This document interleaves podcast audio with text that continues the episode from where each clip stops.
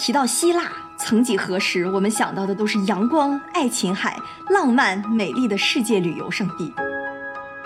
但是不知道从什么时候开始，它好像就跟债务连在了一起。What？就感觉哈，从十几年前开始，希腊债务危机、欧债危机这些词儿就在大家耳朵边上啊，此消彼长，此起彼伏。欧洲这件事儿吧，其实也挺乱的，尤其是大家一听到什么宏观债务危机就头特大，对其中的原委呢也是一知半解。哎，别急，揭秘经济危机哪家强，小林就来帮帮忙。所以今天呢，咱们就来啃一啃这个硬骨头，聊聊经济，聊聊欧洲中这个最能闹腰也是头最铁的小弟，Please，希腊。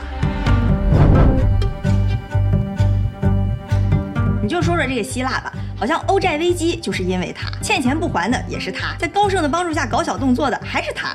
今天呢，咱们就来捋一捋这个希腊债务危机它到底是怎么回事儿，背后的原因又是什么？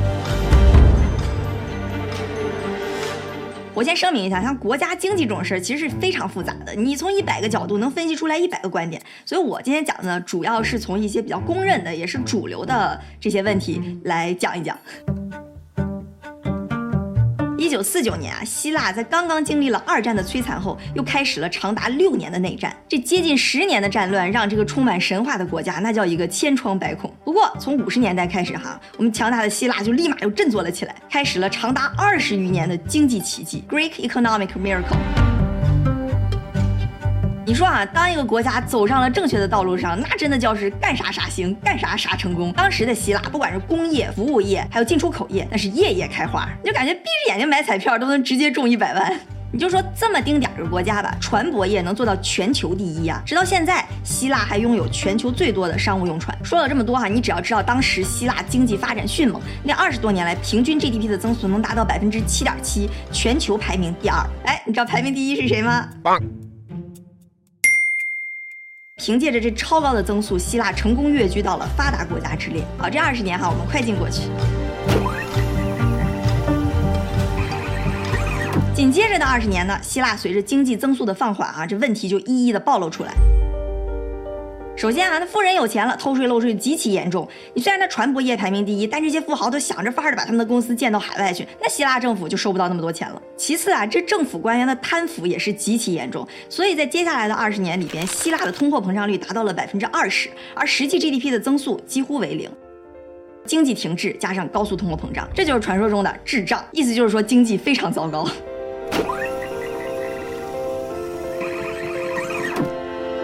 好，大背景我们就暂时说到这儿。你看这时候的希腊经济也不怎么行，那市场的信心也是极其缺乏，确实情况不容乐观。但是啊，在一九九三年的时候，一个神奇的组织让希腊看到了转机，那就是欧盟。而且后来这些欧洲国家真的是越玩越嗨，在九九年的时候，竟然发行了一个统一的货币，非常的酷炫，欧元 Euro。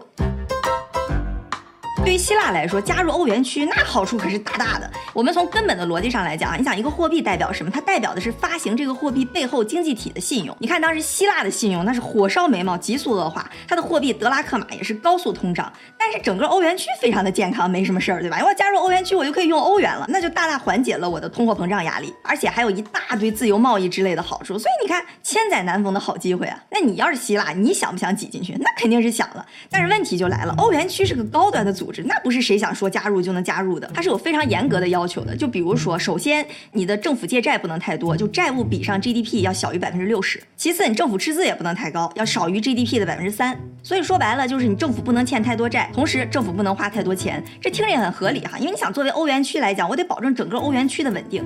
你要是拉一个信用也不太好，整天花钱大手大脚，很容易就倒闭的这么个国家，很可能就波及了整个欧元区的安全和稳定。可是那时候你知道吗？希腊的债务比上 GDP 已经达到了百分之一百，那是远远超过百分之六十那条线的。希腊要想加入欧元区，那是要经过一番漫长而又艰苦卓绝的改革。那希腊肯定是等不起的。既然遇到了一个如此棘手的金融问题，希腊政府很快就想到了一个公司，给钱就能办事儿的，谁呢？那就是高盛。你说这个高盛哈，真是干啥啥有你，你永远不是主角，但永远是最得力的帮凶，而且一出事儿跑得比谁都快。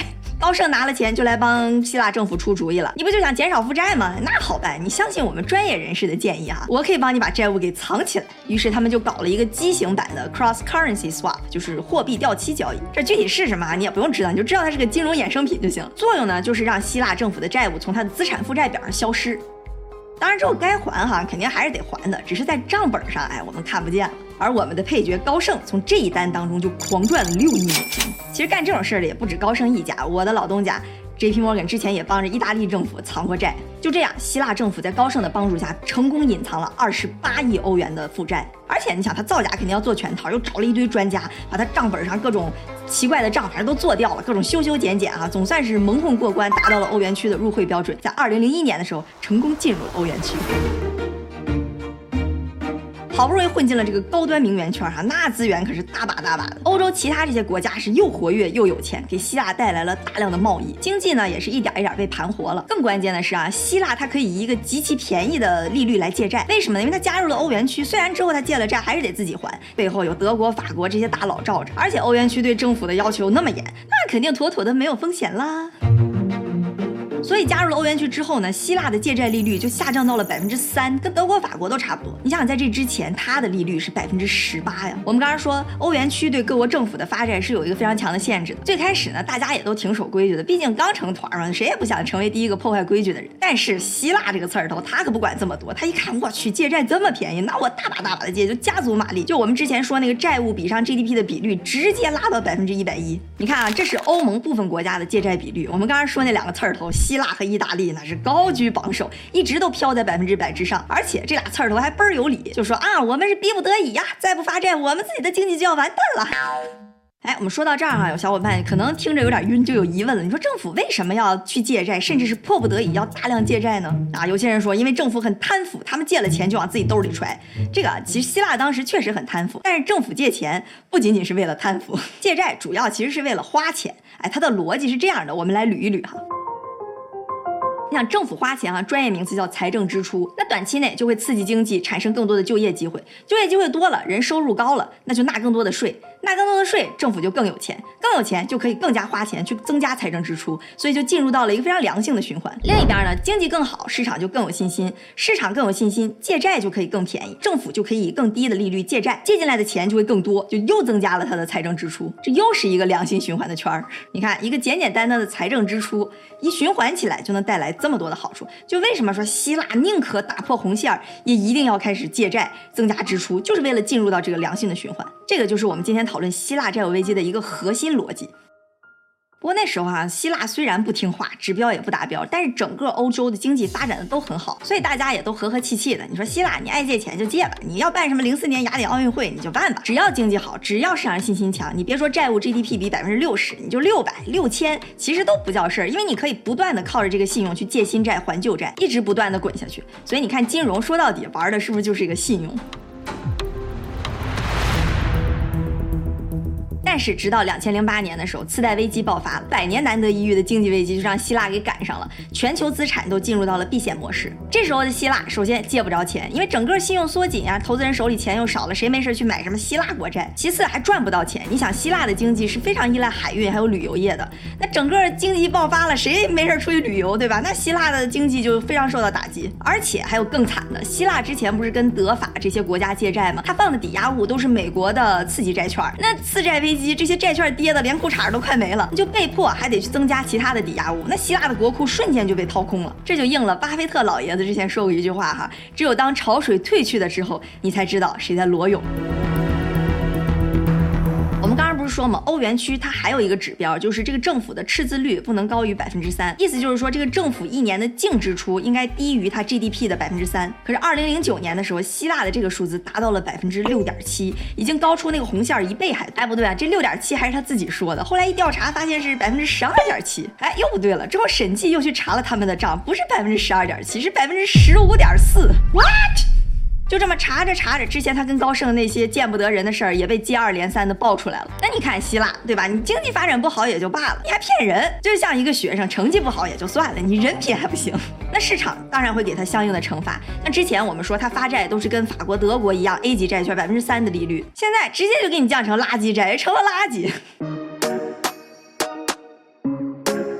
其实吧，正常情况下，一个国家难免会碰到像经济衰退、信用萎靡这种情况。但一般来讲，如果它的货币是可以自己控制的，那我完全可以通过增发货币来刺激经济。虽然说有通胀的风险，但是一般来讲是可以解这个燃眉之急的。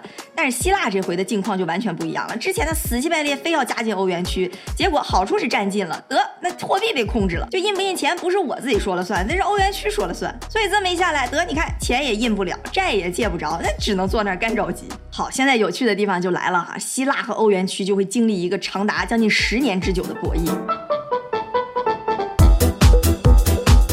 他经济不好，那个情况下慌的不光是希腊，欧元区也慌，对吧？你想次贷危机那种大环境下，市场的信心是直线下降的。如果希腊一旦破产，那很多投资人就会觉得欧元区其他国家也都面临着破产的危机，那相应的都会去抛售那些国家的国债，什么西班牙、意大利、葡萄牙，其实都比希腊强不到哪去，但是体量还都大得多，所以很有可能就会产生一个多米诺骨牌的效应，那欧洲就会陷入一个整体的信用危机，甚至导致欧盟解体。即使是像那种坚挺如德国，他也不希望好不容易。攒起来的一个欧元区，不到十年就解体。于是乎，哎，三驾马车就屁颠儿屁颠儿的驶来了。是谁呢？就是欧盟委员会、欧洲央行和 IMF 这三个合体呢，就叫做 European Troika，就是欧洲三驾马车。我们之后就把它简称叫做欧洲三马。啊，所以呢，欧洲三马就驶过来要开始救助希腊了。哎，这三马就跟希腊说了，说好，希腊，你现在这么个情况，我可以帮你渡过难关，我可以给你一千一百亿欧元来救助你。但是我有条件，你肯定不能像之前那么大手大脚的花钱了，对吧？你得紧缩，你得提高你的税收，减少支出，这样才能把钱还上来。你听着好像还挺合理的，是那么回事，对吧？问题就在于它其实违背了一个经济里边最重要的底层逻辑。一个国家经济管理其实最简单的底层逻辑就是说，你经济发展好的时候，我需要紧收，防止它过热，也可以有点积蓄；经济不好的时候，我需要宽松，我需要刺激，这样好让它尽快的回到正轨。所以，甭管是财政政策、货币政策，还是各种奇葩政策，它基本的逻辑应该是这样的。希腊现在很明显是经济不好的时候，那三马还要让它紧缩，这肯定是违背底层逻辑的。哎，那就有人问了，三马傻吗？对吧？那都是又是什么欧洲委员会，都感觉很厉害的人，他们难道不知道这个底层逻辑吗？当然知道了，只不过是因为他的立场不同。你想要作为欧盟或者欧洲央行，它背后其实是那些德国、法国，还有欧洲其他一些国家。其他国家也不是搞慈善的，大家成个团抱团取暖，其实也是为了让自己国家经济能够更好一点。其他国家都自身难保，自己国家内部都还稳定不住。你像德国里边还掐得死去活来呢。所以说希腊，哎兄弟，我虽然很同情你，但这种情况下我都自顾不暇了，还要借钱给你，那你肯定得保证你得把钱能还上，对吧？这样才能稳定住市场情绪。所以说欧盟里边这些事儿哈，可真是够乱的。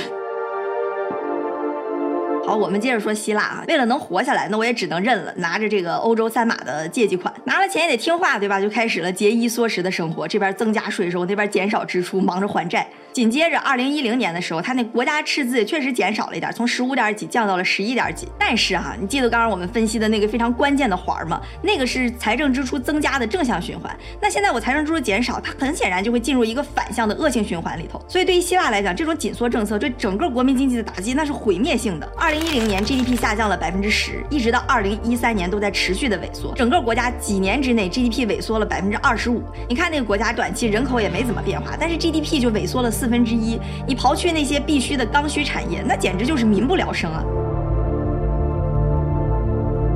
不光是经济萎缩，失业率也开始直线飙升。一三年的时候，失业率高达百分之二十五，三十五岁以下失业率更高达百分之五十，这才叫名副其实的毕业即失业。我之前有个希腊小哥同事啊，他又跟我说，他们家有四个孩子，两个孩子在国外工作，两个孩子就在家待业，一家人就靠这两个在海外工作的孩子养活全家。而且你想，欧盟整个人员是可以随意流动的，那高质量人才肯定都跑到德国、法国去挣钱了，那希腊内部就更惨了。所以说，我们刚刚说希腊看到的那些数字下降下降，其实不。仅仅是一个经济指标而已，真的就是每个希腊人都能切身感受到的巨大冲击。二零一二年的时候，欧洲三马一看也没什么好转的迹象，而这时候希腊的债务已经飙升到百分之一百七了，那咋整？没辙，对吧？只能开始第二轮的援助，又发了一千三百亿欧元的救济，这是史上最大的财务救助。在这两轮两千多亿欧元的救助下，希腊政府又经历了痛苦的裁员、裁减工资，给民众一次又一次的加税，大出血，总算感觉要止住了，财政赤字降到了零，总算达到了收支平衡啊！市场也感觉哈，希腊总算是快要挺过来了，这一场暴风雨总算要过去了。哎，等等。什么东西？政府这边虽然赤字没了，算是压下来了，但是这就压了葫芦起了瓢。民众这边开始不干了。你想想那几年民众是多么的疾苦啊，那肯定把气儿全都撒在政府身上了。我现在就是要反抗。你说你希腊自己玩秃噜了，找那三马借钱，然后就开始给我们节衣缩食，要榨干我们民众，那怎么行？我们每年交那么多税，也没什么福利，政府也没有支出，孩子也找不着工作。你说这是什么条件，对吧？你怎么能答应三马这种条件？我们现在不要被牵着鼻子走了，我们要站起来，当家做主人。经济的萎靡就导致了政治的动荡，希腊就开始出现了一系列的游行，甚至暴乱。还在二零一五年的时候，选举上来了一个新的政党和新的总理。你以为当个总理很风光？那希腊的总理可真叫不好当。这时候刚上任的总理哈叫齐普拉斯，那可真是面临两难的境地。一方面财务压力巨大，这边三马的钱我就愁死了，一笔一笔怎么还？另一边舆论压力还巨大，民众已经坚决反对让他再接受三马贷款的条件了。你说这时候进退两难的齐普拉斯，他就开始甩锅了。二零一五年六月，就干了一个欧洲很多国家都爱干的事儿，叫全民公投。到底要不要接受这个条件啊？我管不了了，你们说了算。到时候你们想怎么样就怎么样。好，那公投如期进行，你想想结果是什么样？民众的愤怒都已经达到那个顶点了，那肯定是不接受、不同意，要硬气啊。不过要我说，你说齐普拉斯这锅甩的这么大的一个经济问题，这么复杂，你搞个全民公投，你说民众他？他懂个啥，对吧？他只能靠情绪去投票，那这结果可想而知，也不是什么好结果。所以你能看出来，当时这个齐普拉斯自己肯定也是被逼的没招了。那好，结果出来了，你们让我不同意，行，那我要硬气，对吧？三马，你们听好了，我们现在要当家做主人了，你们的条件太苛刻了，我们坚决不同意，我们自己的问题要自己解决，直接上来违约了十六亿欧元的债务，这也是有史以来啊第一次出现了发达国家违约。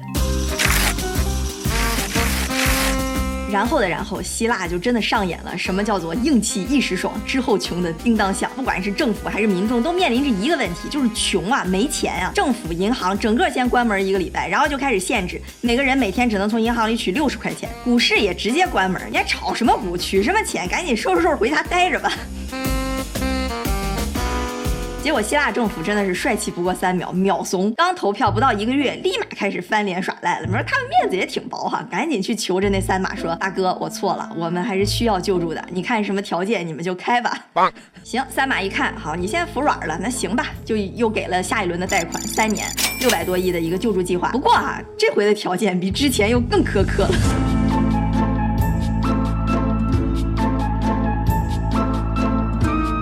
民众经历了那一波穷啊，穷怕了，对吧？这下也老实了，就开始老老实实干活，老老实实交税，政府也减少支出。就随着世界经济的复苏，哈，希腊的经济也算是一点儿一点儿一点儿的，算是步入正轨了。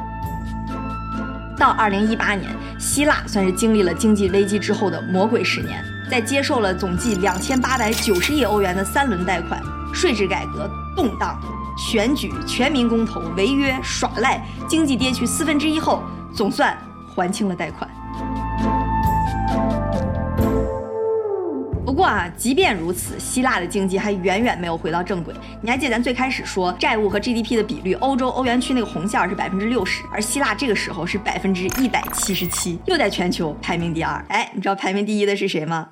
没错，又是日本，感觉有日本在，希腊就是千年老二。这一波疫情又让旅游大国希腊雪上加霜，现在的 GDP 还是徘徊在二十年之前的水平，失业率高达百分之十六。经历了这么一波起起落落，落落落落落，最后承担后果的还是希腊民众。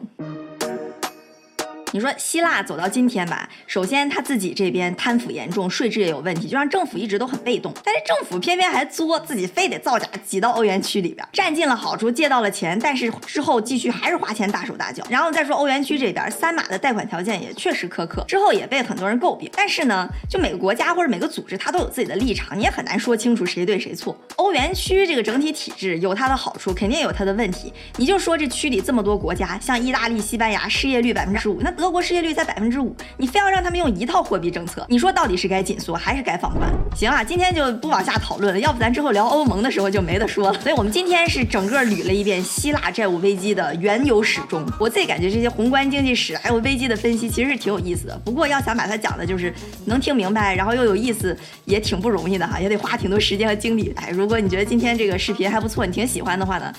希望有所表示，点赞评论一键三连哈，小丽也可以有动力之后再创作一些类似的内容来跟大家分享。好，今天先说到这儿了，拜。